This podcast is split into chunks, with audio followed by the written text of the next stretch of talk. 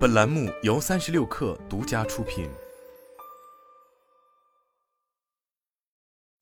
本文来自微信公众号“三亿生活”。虽然现在才刚到七月底，但对于智能手表的爱好者来说，他们已经可以开始期待今年秋季的一大批旗舰新品了。就在前段时间，三星即将发布的 Galaxy Watch 五系列已被多次曝光。根据目前的已知信息显示，这一代的三星智能手表将有望继续首发最新版的谷歌 Wear OS 系统，同时会拥有四十毫米、四十四毫米和四十五毫米三种细分尺寸和型号。其中，顶配的 Galaxy Watch 5 Pro 不仅可能独占四十五毫米大尺寸表盘，同时也将内置容量大幅增加的五百七十二毫安小时电池，以更厚实的造型换来续航的显著延长。作为对比，本世代的顶配型号 Galaxy Watch 4 Classic 四十六毫米版本，电池容量则仅有三百六十一毫安时，明显要小了很多。无独有偶，日前一份关于苹果方面正在开发 Apple Watch Pro 新款智能手表的消息也开始出现。据相关爆料信息的说法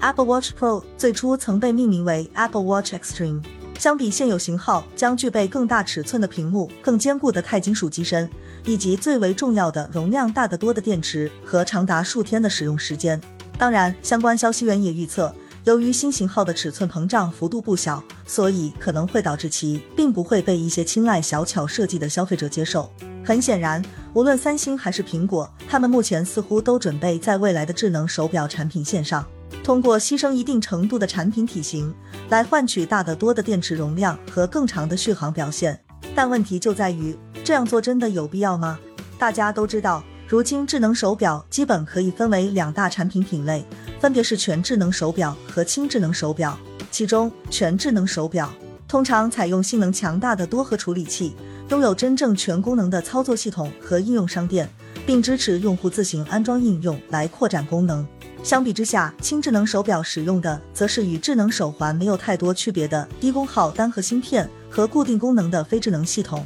尽管其中有些产品会有看起来像是应用商店的功能，但往往只能提供少得可怜的扩展性。而且，如果是一位重度智能手表用户，你可能就会发现，全智能手表不仅仅是系统更复杂，功能扩展性更强，在日常使用中也会表现出明显的优势。比如说，想要用手表进行健康监测时，全智能手表无需用户事先选择运动模式，因为它们可以借助内置的大量传感器，自动识别用户当前正在进行的运动锻炼项目，并自动在后台开启运动追踪功能。而且测量的算法往往会更复杂，结果更为准确。又比如说，虽然现在大多数智能手表都能测量心率、血氧等健康指标，但全智能手表因为拥有轻智能手表不具备的算力，因此无需将数据上传，就可以直接在本地进行健康信息的分析和追踪。比如，基于心率数据，自动识别和分析潜在的心率不齐问题，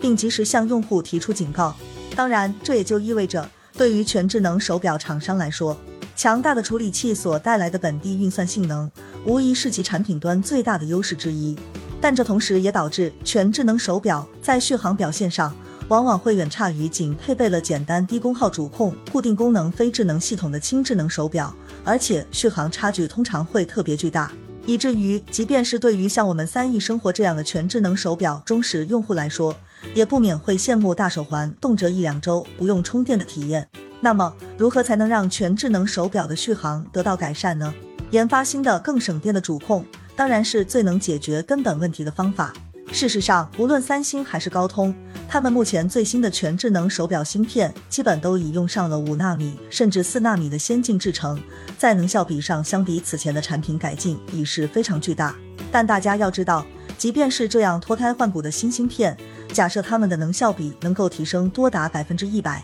也只不过是将手表续航从一两天变成三四天而已，距离大手环的差距还是很明显。如此一来，在芯片换代的同时，牺牲一些设备厚度，加大内置电池的容量，显然就成为了下一代旗舰全智能手表最务实的设计思路。毕竟，在能效比已经大幅进步的前提下，再换上几乎大了一倍的电池，新品的续航就可能会可以达到老款的三至四倍之多。说的更直白一点。也就是充一次电，差不多能用上四至七天，几乎就可以追平部分轻智能手表的续航表现了。可能有些朋友会疑惑，既然这么简单就能将全智能手表的续航从一两天做到接近一周的水准，为什么此前就没有厂商去这么做呢？关于这个问题，其实我们三亿生活此前曾有过相关的内容。原因求实也很简单，因为过去几年主流用户群体大多还是把智能手表当做一种新型的表来看待，所以彼时智能手表普遍都很重视，要在造型上更接近传统的腕表，